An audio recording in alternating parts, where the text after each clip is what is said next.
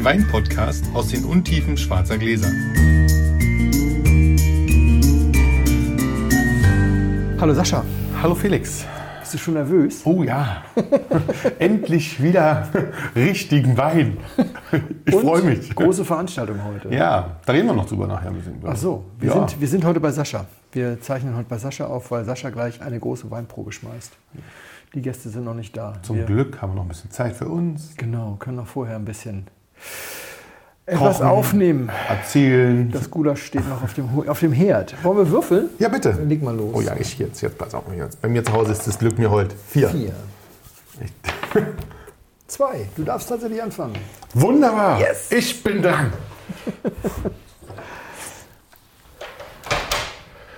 Also, trinken tun wir jetzt einen Wein von Chapoutier, Le, Le Mial, ein Hermitage, ein Syrah aus dem Jahr 2006.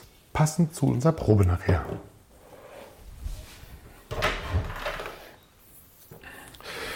So, wir machen das heute bei dem Wein mal anders. Ich werde den mal mit einem Coravant in unsere Gläser ausgießen, weil ich die Flasche nachher noch brauche und die jetzt noch nicht ganz offen sein soll, sodass wir nachher noch ein bisschen... Das ist ja schon mal ein Hinweis, Sascha.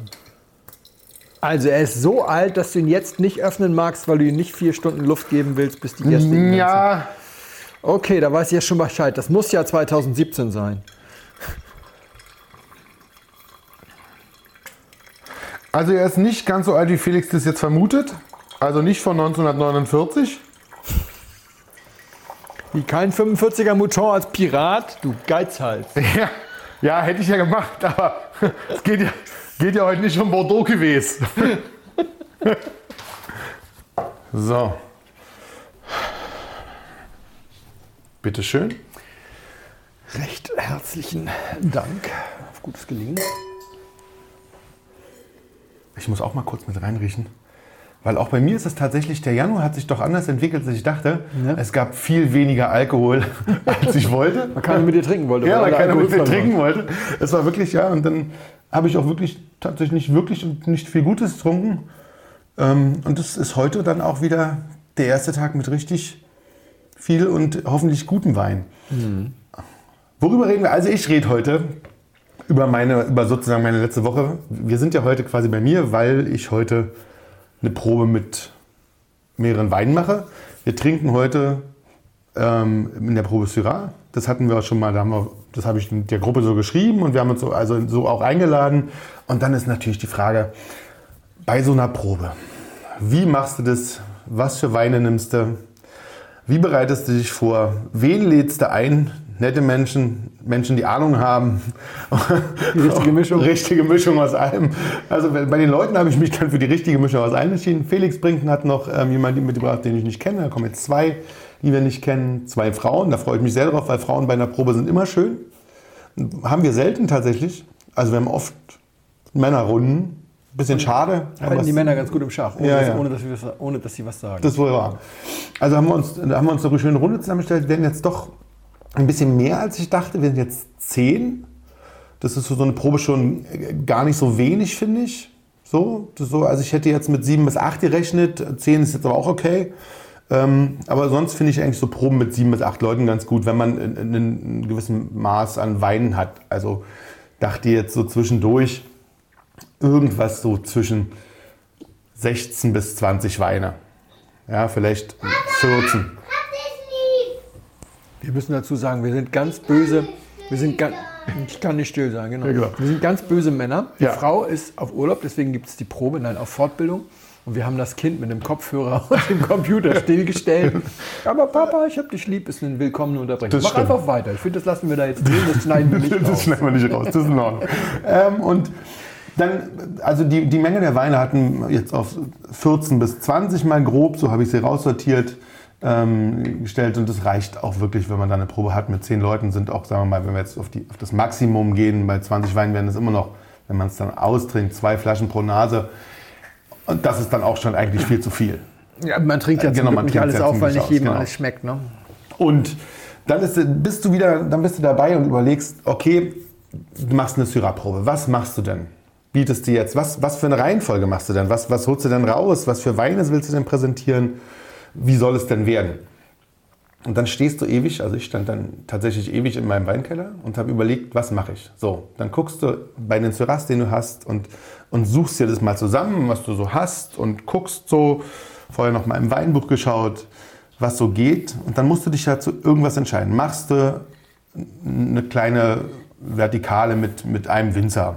Machst du ähm, was quer durch die Welt? Machst du was nur aus einer Region? Ja? Oder machst du was aus einer Region und paarst es mit ein bisschen was dazwischen? Und das ist, glaube ich. Also, man muss vielleicht dazu sagen, dass dein Weinkeller in Sachen Syrah, um es mal höflich auszudrücken, ganz ordentlich sortiert ist. Weil dir, weil dir die Rebsorte gefällt. Genau. Und also, ich meine, gerade Nordrhone zum Beispiel, wo es ja eigentlich meistens lieb und teuer wird, vor allem teuer, äh, haben ja die wenigsten Menschen in der Tiefe und Breite im Keller wie du. Deswegen kannst du dir diese Gedanken überhaupt machen. Gut, aber es geht, ja, stimmt, natürlich. Aber es geht auch, glaube ich, ähm, vielleicht ein paar von euch manchmal so, dass sie in, in einem anderen Maß vielleicht, aber auch sich überlegen müssen, wie stelle ich was zusammen, was mache ich damit und wie präsentiere ich es den Leuten? Ja, so, das also nur zur Erklärung. Genau, also, weil das, das klingt so ja, komisch ja. so irgendwie. Die meisten Menschen haben, wenn sie Syrah mögen, 30 im Keller oder 50. Da stellen sich alle diese Fragen nicht. Okay. Das ist jetzt aber auch wirklich, also. Das wollte ich jetzt nicht, Entschuldigung. Und ähm, entschieden habe ich mich dann doch tatsächlich dafür. Das ist auch nicht schlimm, das kann, da, da ist auch jetzt das zu verraten mit Felix ist, glaube ich, auch nicht, nicht wild, weil mich jetzt dazu entschieden, dass wir uns das angucken, wie, wie Sachen, also wie gerade die, die Sorte Syrah in der Hauptregion Nordrhone reift. Das heißt, wir fangen einfach mit, mit was sehr Jungem an, also mit 2016 fangen wir jetzt an und gucken einfach mal, wie, was du so als Jung im Glas hast und werden uns dann einfach so ein bisschen durch verschiedene Jahre trinken. Nicht jedes Jahr natürlich, sondern einfach ja. ein paar Jahre eingestreut, wo, wo, wo, ich auch mal so ein, zwei Flaschen von verschiedenen Winzern habe, die man dann mal parallel als Flight trinken kann, wo man sagen kann, okay, das ist jetzt wieder ein Jahr jünger, mal, mal, gucken, was das ist und wie es sich entwickelt hat und sowas. Damit man mal so eine Idee kriegt, glaube ich, auch in der Nordrhein hat man das nicht so oft ähm, wie sich so ein, so ein Syrah da entwickelt. Bis ja. hin zu relativ alt. Also wir haben was, wir haben, wir haben zwei Flaschen dabei, die sind dann schon, also nicht ganz so alt wie ich, aber schon fast. Ja. Also ein bisschen jünger, aber nicht, nicht, nicht viel. So dass man dann, also eine, also ja, sind zwei Flaschen, die sind ein bisschen älter. Also da hat man schon, glaube ich, einen guten, einen guten Einblick nochmal in die, in die Variante der, des, des Syrah, wie er sich entwickelt und was du da nochmal an Noten hast und so. Ich glaube, das wird ganz nett und auch ganz schön. Bin ein bisschen gespannt, weil es kann natürlich auch sein, gerade bei den älteren Sachen, dass die tot sind. Ja. Tot sind. Ja. Tot, tot, tot, wie eine alte Fliege ja. und auch genauso schmecken. Und dann das, das wird aber, das Schöne ist ja, du hast die alle nicht gemacht, du hast sie nur gekauft. Das ist wohl wahr. Der, den du mir jetzt eingeschenkt hast, ist tatsächlich noch ein bisschen jung. Also, oder er ist sehr fest. Vielleicht soll er auch so sein. Er ist sehr fest. Es ist so ein bisschen, habe ich immer den Gedanken, ich, ich renne gegen den Lolli. Hm.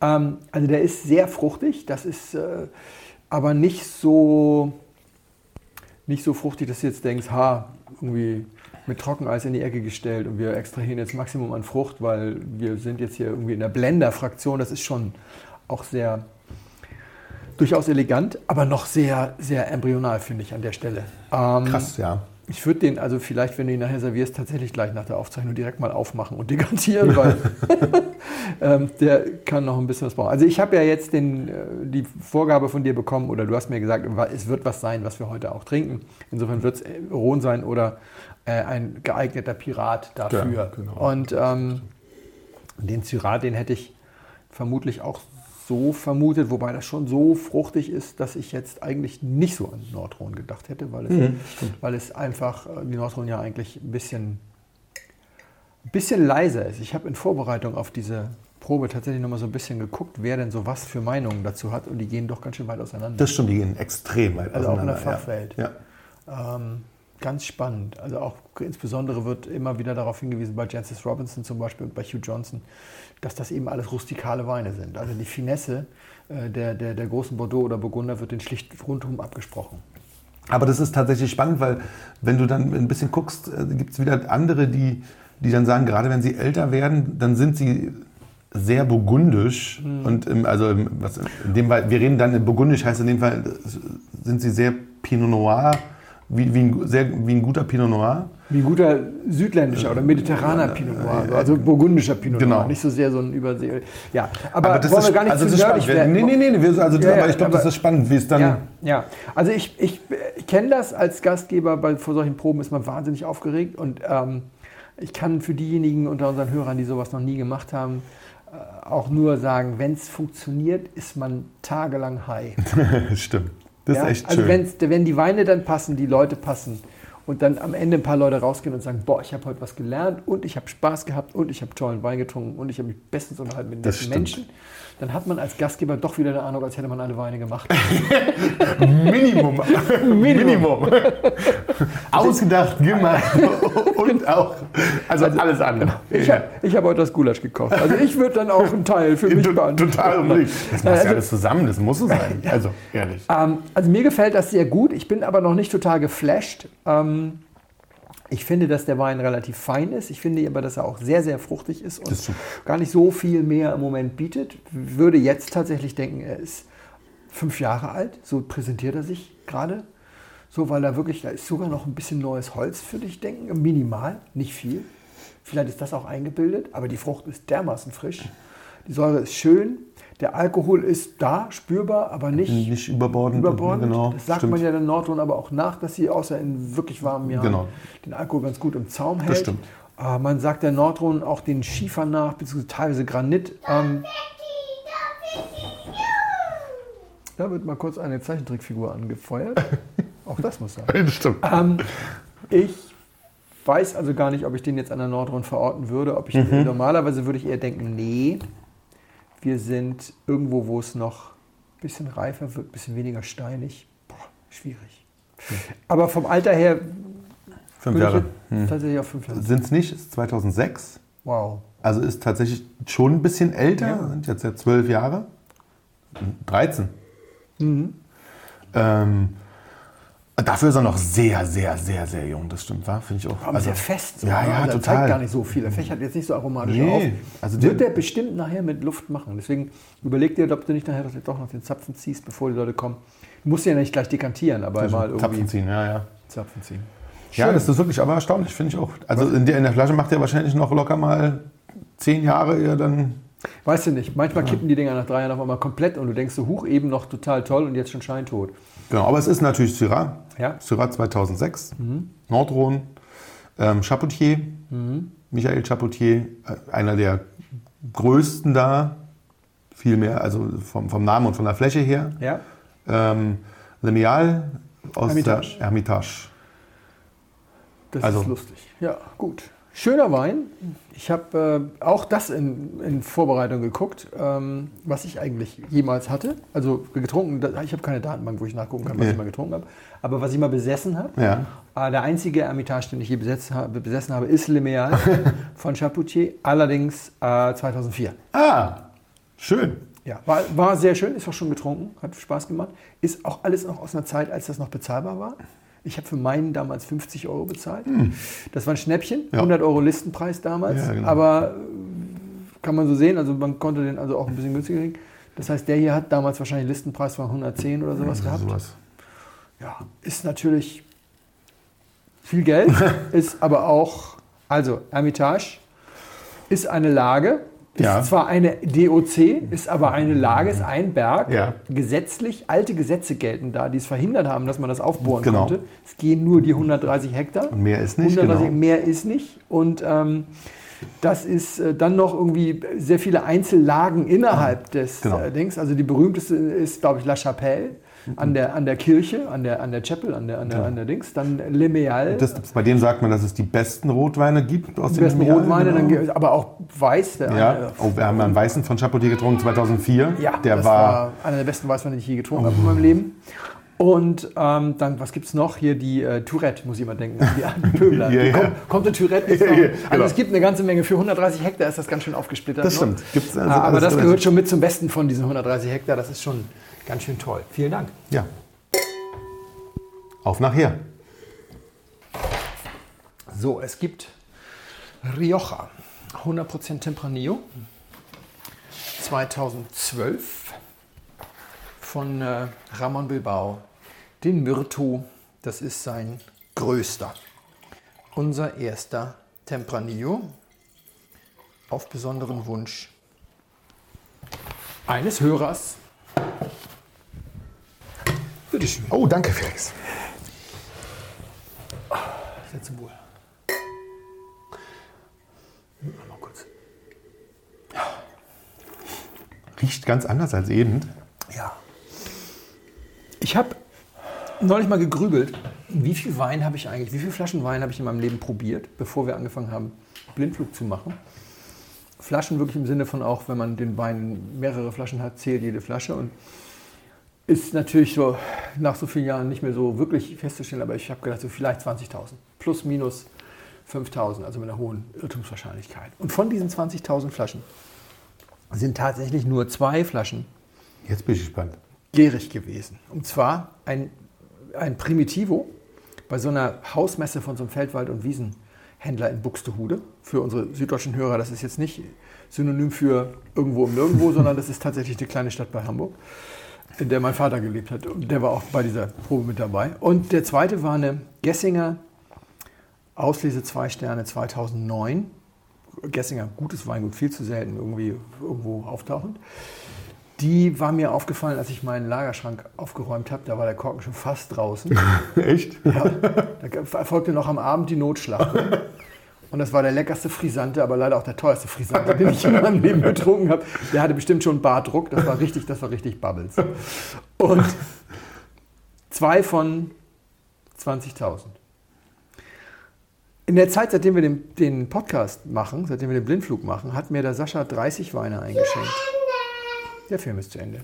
Jetzt müssen wir unterbrechen und was finden für die Tochter. Genau. In der Zeit, seit wir den Podcast Ja. produzieren, hast du mir 30 Weine eingeschenkt.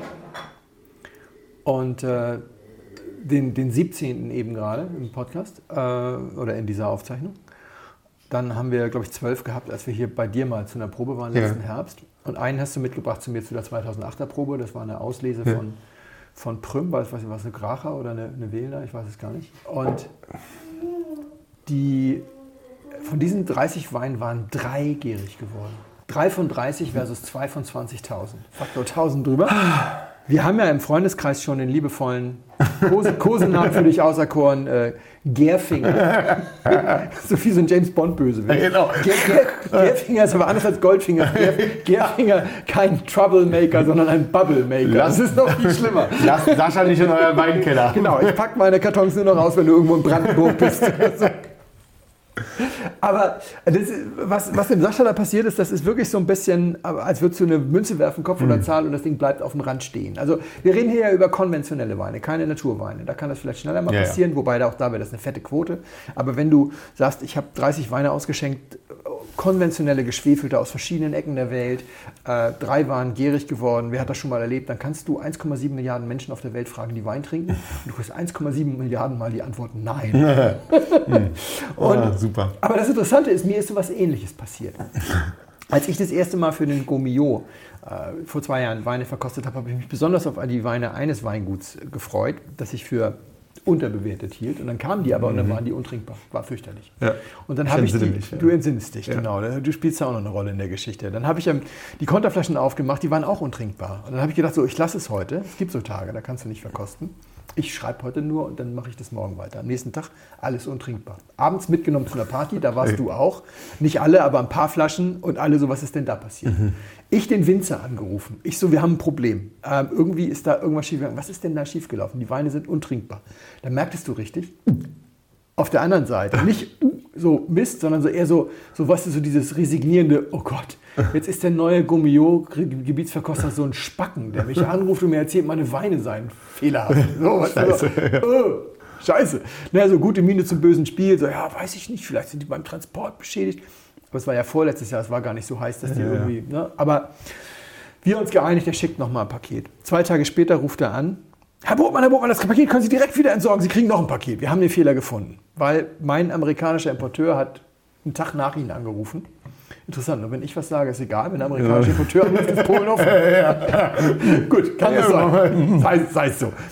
Und hat genau das gleiche Problem gehabt und wir haben hier alles auf den Kopf gestellt, wir haben hier überlegt und so weiter. Und was passiert ist, ist folgendes, wir haben die Länge der Flaschen falsch eingestellt in der, Ver, in der Schraubverschlussmaschine. Und normalerweise hast du so einen äh, Innendruck sozusagen, dass das Ende der Flasche drückt das Plättchen in, ja. gegen, den, gegen den Deckel nochmal. Und die hatten es so eingestellt, dass dann ein Millimeter Spiel war. Er sagte, aber bei uns im Flaschenlager werden alle Flaschen stehend gelagert. Und hm. deswegen hat das niemand gemerkt. Aber Stimmt. als wir dann angefangen haben, die zu verschicken, die verschicken mit Optisend. Weißt du, das ist dieses Paketsystem, wo du Dreierlagen übereinander yeah. legst. Ja. Als wir angefangen haben, das zu verschicken, dann schwappt der Wein hin und her, geht hinter das Plättchen, löst den Kleber, Kleber aus dem Deckel und der Wein wird ungenießbar. Ach, scheiße. Ich habe hier gerade fünf Damen aus dem Dorf engagiert, schön, und noch ein Zelt irgendwie. Und dann schneiden die jetzt mal, die machen jetzt 200.000 Flaschen auf und schneiden dann noch die Alukapseln ab und dann wird das unter Schutzatmosphäre, ne? und dann wird das neu verschraubt mit der richtig eingestellten Maschine. Halleluja! Oh, Aber wenigstens war ich nicht mehr der Trottel. so. Und Schön Brust raus. So. ja. Im gleichen Jahr hat mir ein anderer Winzer Weine geschickt, auch zwei Flaschen, also der gleiche Wein mit Konterflasche, schraubverschlossen, total kaputt hm. irgendwie. Ähm, und ein Jahr später, beim zweiten Mal, kriegte ich dann so ein Paket mit drei Flaschen von einem Weingut. Da dachte ich so, was ist denn jetzt? Kommen jetzt hier die Bestechungsflaschen, weil die haben das schon geschickt. Ja. Mach das Paket auf. Lieber Herr Botmann, bitte vernichten Sie doch mal die Originalflaschen von diesen drei Weinen und nehmen Sie lieber die hier. auch schraubverschlossen. Ja. Ich hatte keine Zeit, um anzurufen. Es war auch ein ein Traubenbetrieb und die Weine waren jetzt ganz normal, deswegen da ist irgendwas schief gegangen. Ja. Also ich komme auf eine Quote von 20 kaputten Flaschen auf 1500, ungefähr 1500 schraubverschlossene Weine. Ich war bei einer Probe eingeladen von einem Winzer, der hatte gefeiert zehn Jahre unter Schrauber. Ja. Und der hatte erzählt, ich habe im Jahr, bevor ich umgestellt habe, 4% Korkreklamation gehabt. Ich hatte die Schnauze gestrichen voll, deswegen habe ich umgestellt ja. auf Schrauber. Und seitdem habe ich zwei Millionen Flaschen verschraubt und ich habe vier Reklamationen gehabt. Nicht 4%, sondern vier Flaschen von 2 Millionen. Das ist die Quote bei Schrauber. Ich, ne, ja. 20 von 1500, R 4 von 2 Millionen. Ja. Insofern, wenn du Gärfinger bist, dann bin ich the evil Alu. Ich würde sagen, wir, wir, wir, nennen die Folge dann vielleicht äh, Begegnung der, der Superschurken oder so. Aber eigentlich erzähle ich das aus einem ganz anderen Grund. Ich bin noch nicht mal beim Thema angekommen. Sorry. Wir, wir, wir, Sehr schön. Wir haben, wir haben Post bekommen. Wir haben Post bekommen von Jonas, einen Hörerbrief, den muss ich dir mal ganz kurz vorlesen. Lieber Felix, Weinjournalismus ist öde. Er ist, wieder, er ist widerspruchsbereinigt und begnügt sich, Kaufberatung zu sein. Seit etwa anderthalb Jahren beschäftige ich mich intensiver mit Wein, lese Weinblogs und habe mir auch schon das ein oder andere Magazin vorgenommen. Das alles war bisher ziemlich ernüchternd. Wenn ich eine gute Filmkritik lese, dann eröffnet sie mir einen interessanten Blick auf ihren Gegenstand. Sie hat Haltung und eine Position. Beim Weinjournalismus Fehlanzeige. Und da kommt euer Podcast ins Spiel. Denn er bietet mir, was ich sonst fast nirgends finde, eine spannende Auseinandersetzung mit Wein. Weintrends, Weinanekdoten, hin und wieder starke Meinungen, mal was Negatives. Vielen Dank also auch an Sascha für die netten Podcast-Stunden, die ich in den letzten sechs Monaten mit Blindflug hatte. Mich interessiert natürlich eure Meinung zu diesem Assessment. Liege ich mit dieser Einschätzung total falsch? Habe ich bisher nur die falschen Sachen gelesen? Da ihr sicher wie ja äh, alle immer eine vielbeschäftigte Person seid oder vielbeschäftigte Person seid, verstehe ich aber, wenn die Antwort zu aufwendig ist, ja, dann sei Sascha und dir aber immerhin mein Dank und Lob ausgesprochen und so weiter. So, also die Frage nach dem Zustand der deutschen Weinkritik. Wunderbar. Sascha, ich würde stimmt. vorschlagen, ich hole uns mal ein bisschen Wasser, um die Kehle zu befeuchten. Du, rufst, du rufst die Gäste an, dass sie eine Stunde später kommen sollen. Ja. Und dann reden wir noch mal. Genau. Vielleicht lassen wir es dann heute auch sein mit der Probe genau. und reden den Abend. Genau. Lieber Jonas, äh, das werden wir so nicht hinkriegen, aber wir werden das auf jeden Fall als Anregung nehmen, immer wieder auf diese Themen zurückzukommen. Unbedingt. Heute geht es mal um die Frage, ist das alles nur Kaufberatung, ist das alles äh, weichgespült, gibt es nicht äh, Möglichkeiten mehr negativ zu sein? Und dazu passen diese beiden Anekdoten von eben nämlich sehr gut. Ich glaube, wenn du negativ sein willst, dann musst du sehr sorgfältig sein und du musst zum Beispiel ausschließen, dass die Flasche falsch ist. Es gibt einen Konsens zwischen allen, ich sag mal, Hobby-Weintrinkern. Du probierst den Wein und wenn er nicht korkt, dann guckst du noch, ob er vielleicht vorzeitig oxidiert ist, weil der Korken ja. undicht war ja. oder weil er drei Jahre lang in der prallen Sonne im Schaufenster gestanden hat. Und wenn er das beides nicht ist, dann ist er in Ordnung und dann kannst du ihn bewerten, stellvertretend für alle Weine dieses Jahrgangs, dieses Weins, mhm. dieser Flasche. Ja. Also für alle Flaschen dieses, dieses Weins.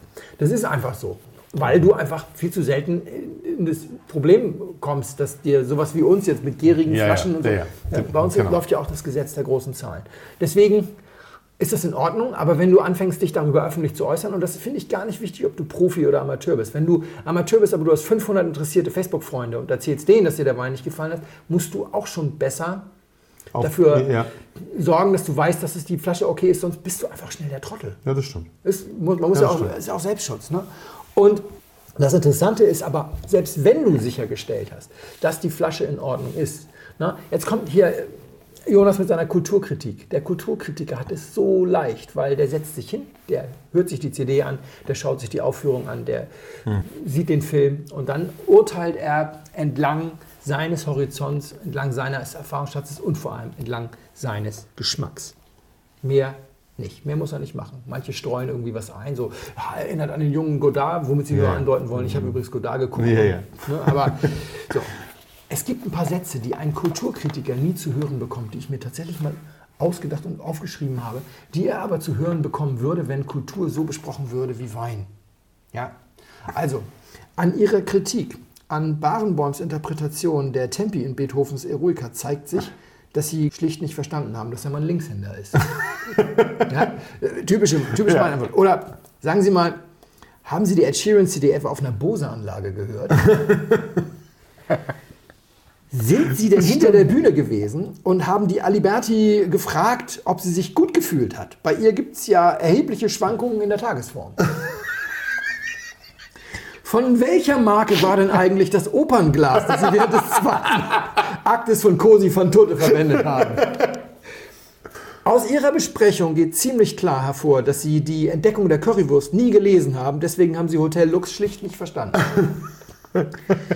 Dass Sie nicht lachen konnten, ist als Premierenkritik einfach nur peinlich. Jedes Kind weiß, dass Detlef Book-Filme wirklich erst im vierten Jahr nach der Premiere richtig lustig wirken.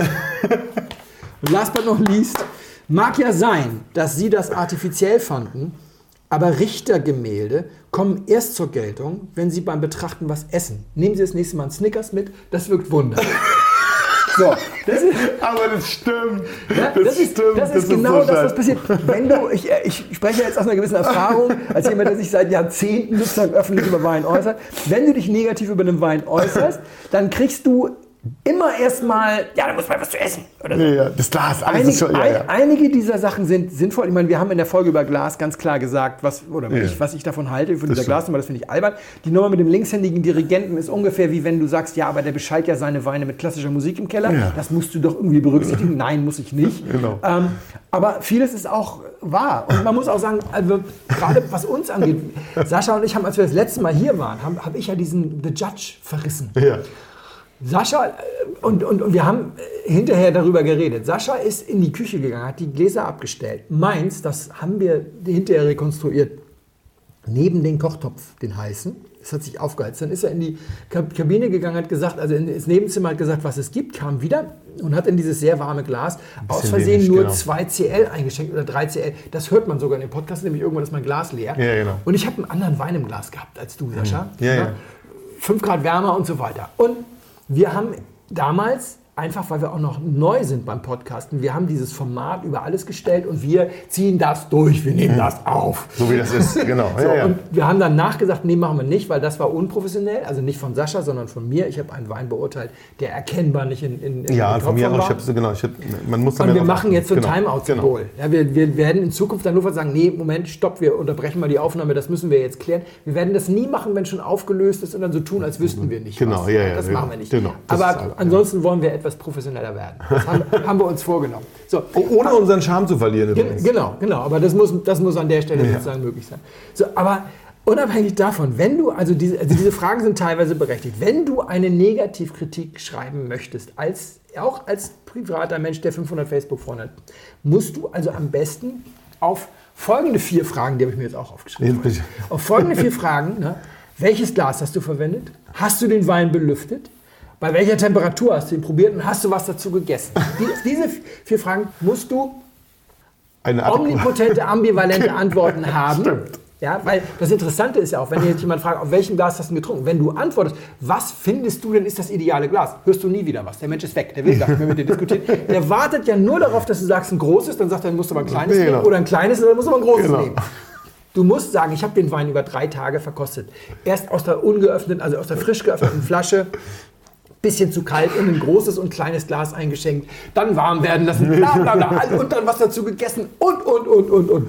Das musst du alles machen, denn sonst kriegst du eben diese Killergeschichte, ah, ist nichts wert.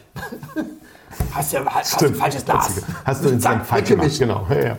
Du musst dir also sehr viel Arbeit machen, lieber Jonas. Du musst dir sehr viel Arbeit machen, um was anderes als eine Kaufempfehlung auszusprechen. Das Interessante ist aber, wenn du das dann machst, wenn du alles richtig machst. Papa, die Aufgabe zu Ende. Mach eine neue.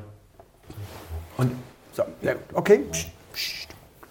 So, da sind wir wieder. Wir mussten noch schnell das Zirkuspony anmachen, die neue Folge von Bibi und Tina. Oh, das darf deine Frau nie erfahren. Nee. Lass sie nie diese Folge nee, hören. nee. So, aber unabhängig davon, also wenn du alles richtig machst, dann veröffentlichst du also deine Kritik, die wirklich total wasserdicht ist. Ja, dann kriegst du keinen Dank, sondern kriegst eine Antwort, ja, das liegt daran, dass du keine Ahnung hast. Hm. Weil das Problem ist, wir haben keine Diskussionskultur. Wenn du einen Wein negativ besprichst, besprichst du in der Regel einen Wein, der bereits auf dem Markt ist, der schon verkauft ist, weil du trinkst den Wein, wenn er reif ist und andere Leute haben den im Keller und diese Menschen betrachten deine Negativkritik als Angriff auf ihre Investmentstrategie. Das stimmt. Du könntest ihnen auch sagen, die Aktie, die du da gekauft hast, ist ein Rohrkrepierer. Und Angriffe müssen ja abgewehrt werden. Am besten durch pauschale Verunglimpfung dessen, von dem sie kommen. Stimmt. Das werden wir ein andermal noch besprechen, irgendwie mit der Diskussionskultur. Ich sage nur, das ist der Grund, warum es so wenig fundierte negative Kritik gibt, weil niemand die als Anregung für eine interessante Diskussion nimmt, sondern alle als Angriff, den man abwehren Das muss. stimmt. Sascha, der Wein in deinem Glas, findest du ihn gut oder hast du keine Ahnung von Wein? Also. also, ein ganz schönes Brett. nee, der ist gut. Ich hab, mein Glas ist auch fast leer. Also wir haben ja auch eine Weile geredet. Ähm, ich bin mir nicht ganz sicher, was es ist. Ich glaube, es ist eine Cuvée aus, irgend, aus, aus irgendwas. Es könnte ein bisschen Syrah mit drin sein. Ich bin mir nicht ganz Ah, wir sicher. führen dich aber- da noch hin. Ich glaube, das äh, sag mal erstmal, wie er dir gefällt. Mir gefällt er gut. Ähm, hat ein bisschen Holz. Schon ganz schön, finde ich noch. Also gut spürbar. Es war aber nur 35% neues Holz. Echt. Aber man, man schmeckt es trotzdem ganz, also man, aber es stört nicht. Also es ist aber, Ja. Wird nicht Pelz, also es ist nicht so ein riesen Pelz auf der Zunge oder was nicht, wie bei so einem. Es ist reinsortig. Ehrlich. Ja, es ist reinsortig, es ist eine Rebsorte, die wir noch nicht hatten. Aber Die wir eine noch der, nicht hatten? Die wir noch nicht hatten. Aber eine der wirklich wichtigen Rebsorten in der Weinwelt. Merlot. Nee, gut, dass du es sagst, wäre eine, die noch, die noch fehlt, genau. Und dann fehlt eigentlich nur noch in der Größenordnung, ja, wobei in der Merlot ist wirklich so eine international überall wachsende, die ist jetzt nicht international überwachsend, ist aber trotzdem sehr wichtig. Ähm, Eine Biolo. Auch nicht schlecht, aber in der Liga sind wir jetzt, nur nicht eine Biolo. Gehen wir in dieses andere Land da, dieses große Weinland in Europa, das bei uns immer so selten auftaucht, aber schon ein paar Mal da war. Schon ein paar Mal da war. Ähm, ähm, ähm. Aber was ist es denn dann? Jetzt hänge ich wieder. Fängt mit T an und hört mit Empranillo auf. Dann ist es Sangiovese. Tempranillo. Tempranillo. Tempranillo ist es, genau. Ja, und, und ähm, wenn dir das nicht gefallen hätte, dann hätte ich ein Problem gehabt. Nee, super. Aber hätte ich, also, ja. Es ist diese etwas äh, feine Säure, finde ich, diese etwas kühle. Eleganz, die da so ein bisschen ihn dann vielleicht auch von denen unterscheidet, die wir da jetzt heute trinken werden. Das ist noch ein bisschen, bisschen straffer. Ähm, Ja. Der Wein ist ein bisschen modernistisch, also er hat viel Frucht. Ich muss kurz die Geschichte dazu erzählen, auch wenn ich eben schon so viel geredet habe. Es war mir ein Fest, sag ich dir. Ich war auf einer Probe eingeladen, 100 Rioja, es ist ein Rioja, 100 Rioja für, ähm, oder die 100 besten Rioja, bla bla bla. War eine schöne Organisation. Ähm, die haben mit dem Meininger Verlag, hat die, hat die Rioja-Organisation kooperiert und hat von der Jury unter angestellten Wein logischerweise die 100 Besten auswählen lassen. Also es sind natürlich nicht die 100 Besten Rioja, sondern die 100 Besten Ja, ja. von denen, die sich beworben haben. Aber es haben sehr viele sehr namhafte Läden mitgemacht. Und anschließend wurden diese Weine dann an zwei oder drei Terminen in Deutschland in verschiedenen Städten Okay. präsentiert. Schön. Und ich bin da hingefahren und wusste, ich werde über diesen Bericht im Zweifelsfall, über diese Veranstaltung wahrscheinlich nichts schreiben, weil kein Winzer da ist. Es waren Oh. die Weine da und die wurden ausgeschenkt von ähm, Mitgliedern der Jury. Und die kannte ich alle. Und die, der große Vorteil ist, also der, der alleine schon Grund, sich mit spanischen Weinen zu beschäftigen, ist für einen Deutschen, dass die deutsche Spanien-Wein-Community komplett arschlochbefreit ist. Die sind alle nett. Ja, David Schwarzwälder als Oberguru ist total nett und als äh, Guru, Ja. Guru in Residence irgendwie ist, ist Per Holm, der Präsident der Sommelier-Union. Den gibt es nur in gut gelaunt. In schlecht gelaunt gibt es den nicht. Und da kannst du noch ein paar Leute dazufügen. Der Alternativpapst Toni Aguado, du kannst die alle nur knuddeln. Die sind total nett und die waren alle da, weil die haben das ausgeschenkt. Und ich bin über diese Probe gelatscht und habe mich einfach mit den Leuten unterhalten und nebenbei Wein probiert. Schön. Drei Tage vorher kam eine E-Mail. Ich habe jetzt leider seinen Namen vergessen. Von dem Mann, der sagte, schenkt euch mal einen 5-Euro-Wein ein und einen Tempranillo. Den warte, auf den warte ich auch noch. Und ich bin da hingefahren und habe gedacht, ich probiere heute nur mit Saschas, durch Saschas Brille. Ich versuche heute die Weine rauszufinden, die Sascha schmecken könnten. Und dann hatten die noch eine super dokumentiert, hier habe ich mir mitgebracht, hier so ein super, dokumentiertes Heftchen, wo dann alles drin stand über die Weine. Ich musste mir nichts notieren. Ich habe nur Kreuze gemacht, bei den. Kreuze gemacht bei den Weinen, die, die ich probiert habe. Ausrufezeichen bei denen, die mir gefallen haben und zwei Ausrufezeichen bei denen, bei denen ich dachte, die gefallen dir. Okay. Und dann war ich in anderthalb Stunden noch durch mit den 100 Weinen. Das ist ja gemein. Also, das ist natürlich kein seriöses Verkosten, aber wenn man on a mission ist, ne? muss man arbeiten, da muss man ran. Ich habe auch ausgespuckt, ich bin mit dem Auto da gewesen, hinterher wieder weggefahren, ist kein Problem. Und dann habe ich die Agentur angeschrieben und gesagt, die sechs Weine, wenn wir einen davon irgendwie zwei Flaschen kriegen könnten, wäre super. Dann sagten die, wir warten mal, bis die Tournee beendet ist, dann gucken, was über ist. Und dann haben die sich gemeldet und gesagt, unfassbar, aber von keinem der Weine sind zwei Flaschen über, von, von, von allen ein. Wir schicken aber alle sechs. Kriegst du irgendwie hin. Echt? So. Sehr geil. Und dann stand ich da und habe überlegt, welchen nehme ich denn? Und dann habe ich gedacht, ich nehme den hier, das ist Myrto von Ramon Bilbao 2012. Ein etwas modernerer Stil, wie gesagt 35% neues Holz, bisschen mehr auf der Frucht ausgebaut.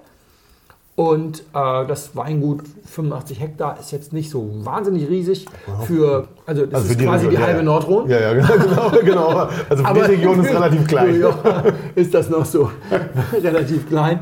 Und, und ähm, ist, ich liebe die Rioja und die Chianti-Region. Das sind die Regionen, die ich echt den Leuten immer ans, ans Herz lege, weil du kannst in diesen Regionen für kleines Geld ähm, den ganzen Charme der Region erkunden. also bei Ramon Bilbao kostet die Gran Reserva irgendwie 25. Das hier kostet Liste 45, das kostet aber, wenn du im Netz ein bisschen suchst, 37. Okay. Das ist sein teuerster Wein, das ist super, super duper selektiert. Ja.